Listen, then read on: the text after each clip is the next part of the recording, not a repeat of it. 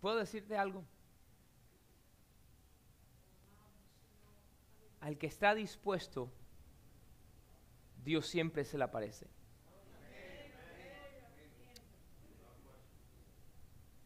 Porque Él lo que está mirando y buscando es la disponibilidad de nuestro corazón.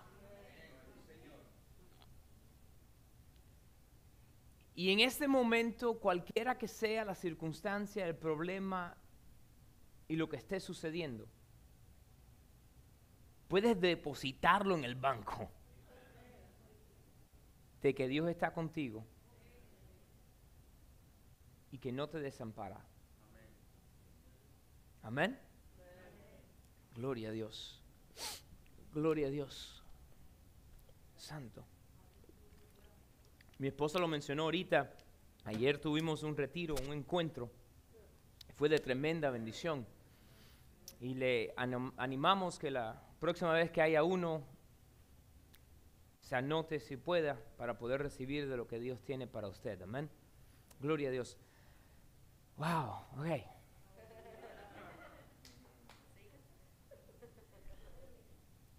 Bueno, no es coincidencia que estamos comenzando una serie titulada Empoderado, Empowered, y que hemos visto la manifestación del poder de Dios en este lugar, en esta mañana.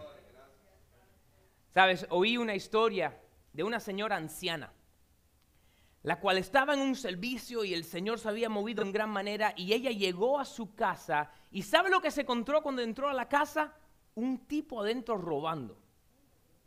Y la señora entra y empieza a gritarle, Hechos 2.38, Hechos 2.38. Y el ladrón se paralizó.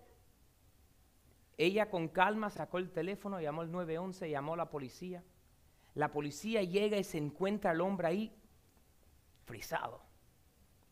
Lo arrestan y le dicen, déjame hacerte una pregunta.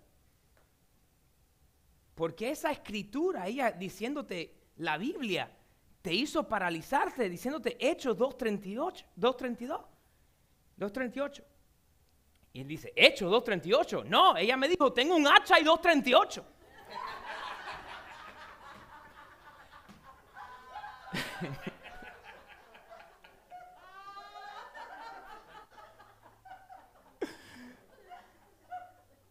Gloria a Dios. Déjame decirte algo. La escritura tiene poder. Y vamos a estar hablando acerca, y, para que sepas, el Hechos 2.38 dice, arrepiéntete y recibe el bautismo del Espíritu Santo. Es lo que, es lo que dice Hechos 2.38. Vamos en esta serie a hablar acerca del poder de Dios.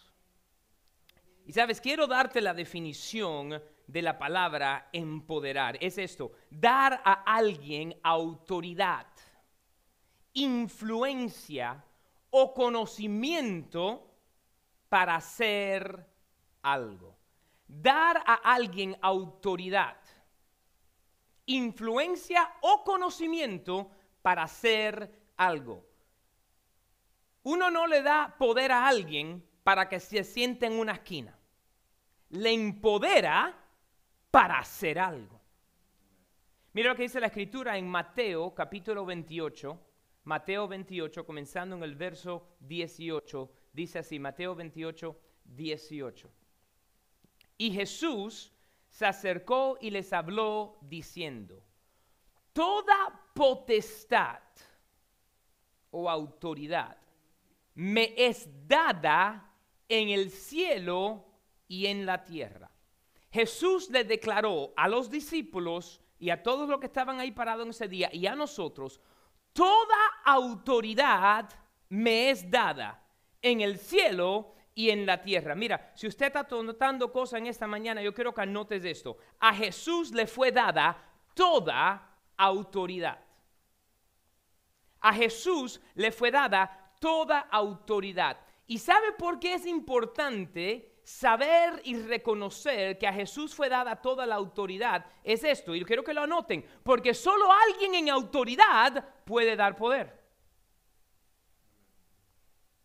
Solamente el que tiene autoridad puede dar poder.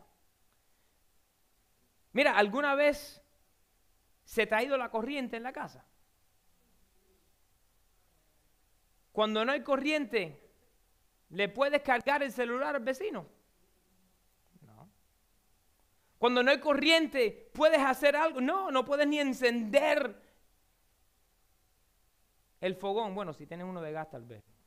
Pero si tienes uno de corriente, no. Sí, todavía existen los de gas.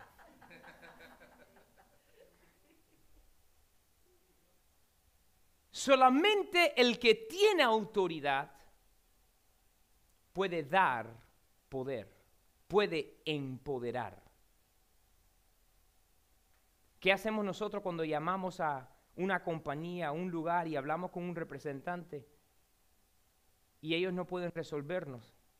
¿Qué decimos? Pásame un supervisor, por favor. ¿Sabe por qué? Porque el supervisor tiene más autoridad. Y entonces, si el supervisor no te puede ayudar, señor o señora supervisor, por favor páseme a su supervisor. Porque siempre podemos llegar a alguien que tiene la potestad de decir que sí. Y puedo decirte que el que tiene la máxima autoridad y potestad es Jesús de Nazaret.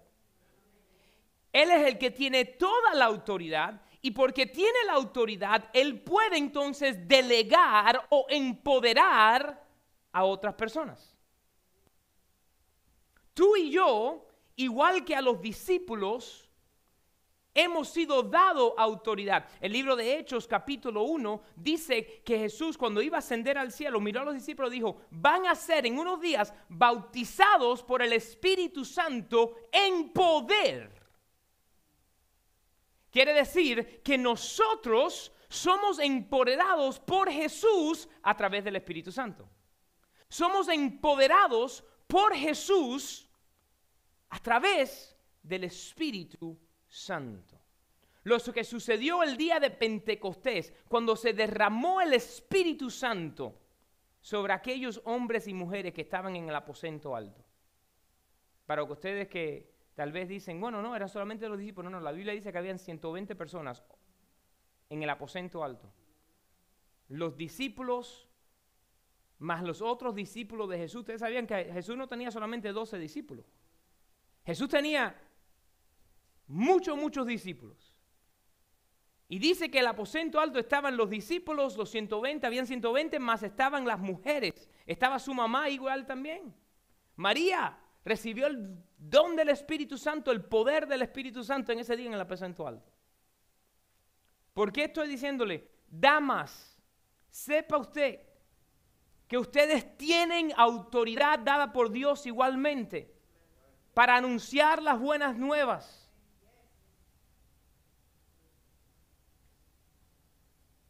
Esa autoridad ha sido delegada a todos los discípulos del Señor. El Espíritu Santo es el que da el poder. Quiero que anoten esto esta mañana. Jesús empoderó a sus discípulos.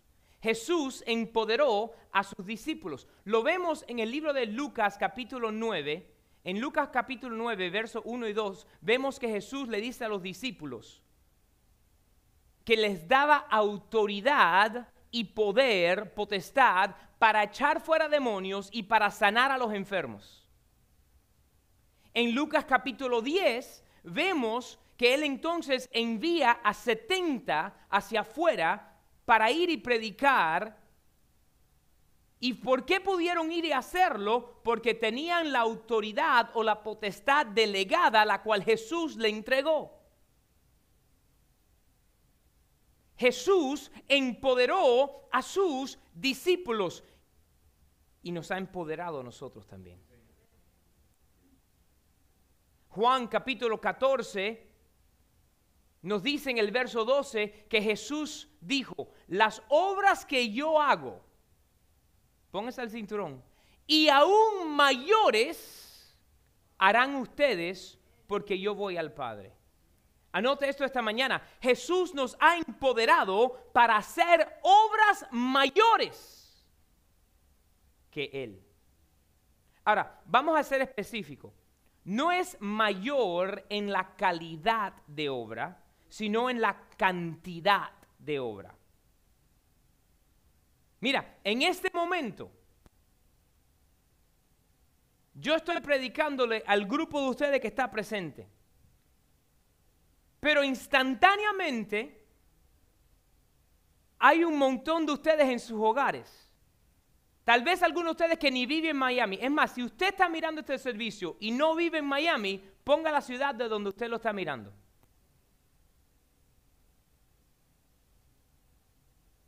El Espíritu Santo me está usando para predicar pero han avanzado la tecnología donde podemos alcanzar lugares donde Jesús no podía alcanzar al momento porque él tenía que caminar de lugar a lugar. Y no solamente yo, pero cada uno de ustedes ha sido empoderado para que entonces cuando salgan a su lugar de empleo, a su negocio, a la tintorería, a la lavandería, al supermercado, a la farmacia, a donde quiera que usted vaya, usted con ese poder delegado, empoderado por Dios a través del Espíritu Santo, pueda usted orar por los enfermos, predicarle a un converso, orar por el que está necesitado, ser usado por Dios entonces, no es mayor en la calidad, sino en la cantidad. Porque si habemos un grupo de 50 que en el momento está saliendo, son 50 personas en ese mismo instante caminando en el mismo poder que caminó Jesús. Es una obra mayor, mayor aún que Él en ese momento. Y nos dio ese ejemplo cuando empoderó a los 70 y los envió. Pero quiero que te tienes que saber algo muy importante. No te puedes regocijar en el poder. No te regocijes en el poder. Porque ahí es donde entra el orgullo, el altivez, el creerse superior. Ay, mira, sané a fulanito. No, tú no lo sanaste, Dios te usó. No seas tonto. No eres tú. Es el poder delegado a ti por el que tiene el poder. Yo no sé a cuántos de ustedes le pasa que usted está en cualquier tienda y siempre te vienen a preguntar algo. A mí me pasa. Yo estoy caminando en donde quiera que sea. Estoy en Costco y, ay, señor, ¿dónde está el... No, señor, yo no trabajo aquí. Ay, es que me parecía. ¿Sabe por qué? Lo que ella no se dio cuenta es que ella reconoció que yo estaba caminando en una autoridad y un poder dada a mí por Jesús a través del Espíritu Santo. Y por eso reconoció y me preguntó. A mí me pasó el otro día en un Costco, ni aquí en Miami, estaba en Bradenton, en, Pastors University, University, en el, programa que he estado yendo para ir a recibir y seguir creciendo, ¿verdad? Y fui al Costco a comprar algo.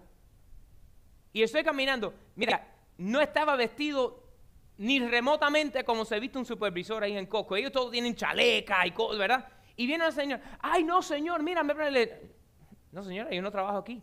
Ay, pero es que como usted me parecía que tú eras... No. Pero como muchos creyentes no se dan cuenta de la autoridad y del poder que se le ha sido delegada, caminan no mirando para arriba, como la persona que, que, que, que ni está supuesto estar, no me miren, no sé dónde voy. No, tú has sido empoderado por el que se le fue dada toda autoridad y toda potestad para ir, para caminar. Y cuando esa persona en el bus o donde sea te diga, ay no, es que estoy con, no, no, es que no puedo más, no puedo ni con mi alma.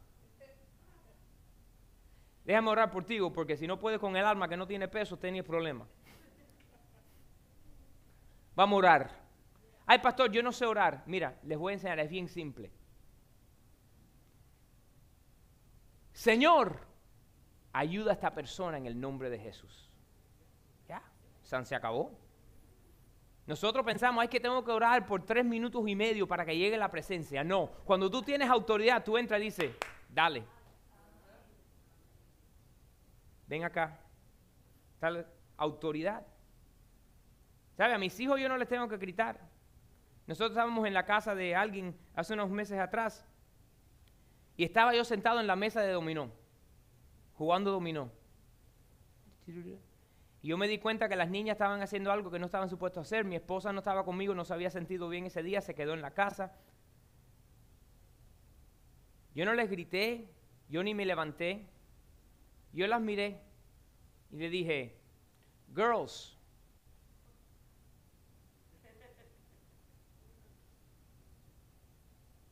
y voltearon, regresaron y siguieron haciendo su juego y jugando cosas.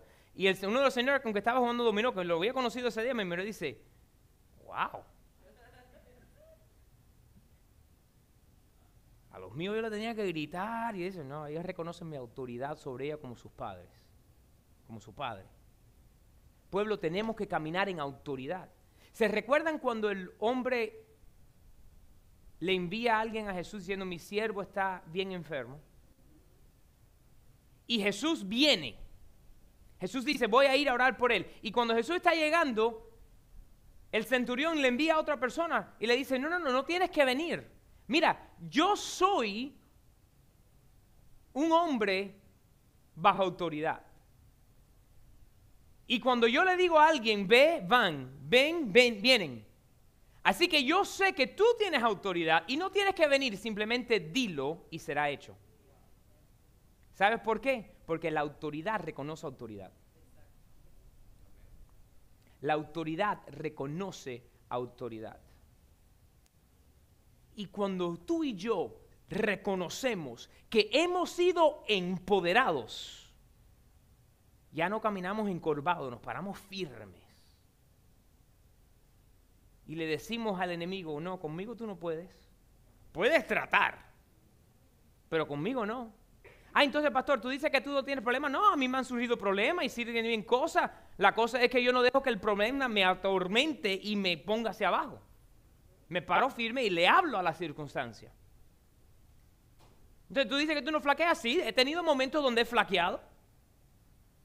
Y donde estoy diciendo, ay, no puedo, pero me doy cuenta. Y me paro en mi autoridad. ¿Por qué? Porque reconozco que he sido empoderado. Y si he sido empoderado, no para pararme en una esquina, es para hacer algo. Y cada uno de ustedes, y no sé cuál cámara está encendida, o cada uno de ustedes en la internet, ha sido empoderado por Dios para hacer algo para su reino. Empoderado para hablar las, sus, o hablarle a su circunstancia. Empoderado para orar por los enfermos. Empoderado para hacer. Porque, una vez más, la definición de empoderar es dar a alguien autoridad, influencia o conocimiento para hacer algo. Dios, te dio un talento para que lo uses. Dios te mostró algo para que ores. Dios te dio una idea para traer bendición al pueblo. Dios empodera para hacer algo. Les dije hace un momento lo que dice Lucas capítulo 10, no se regocijen en el poder. Pero ¿sabe lo que dice el verso? Mas regocijaos que su nombre está escrito en el cielo. No te regocijes en que los demonios te escuchen. No te regocijes en que cuando tú sana, oras por la persona se sanan, mas regocíjate en que tu nombre fue escrito en el libro de la vida. Y en esta mañana te hago esta pregunta. ¿Ha sido tu nombre escrito en el libro de la vida? ¿Ha sido tu nombre escrito en el libro de la vida?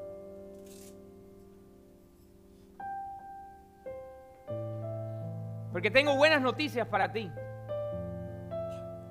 El libro de la vida en el cielo tiene muchas páginas para seguir anotando nombres.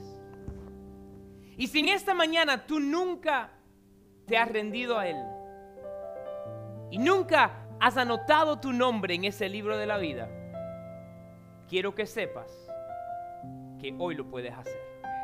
Es más, pongámonos en pie en esta mañana y usted en su hogar igualmente, póngase en pie. Cierre sus ojos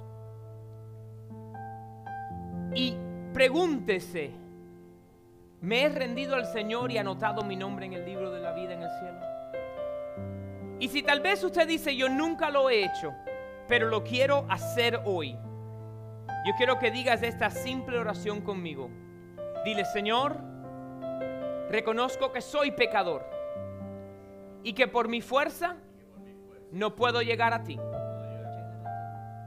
Yo creo que Jesús es tu Hijo, que Él vino a la tierra, vivió una vida perfecta, murió en la cruz y resucitó de los muertos para pagar el precio de mi pecado.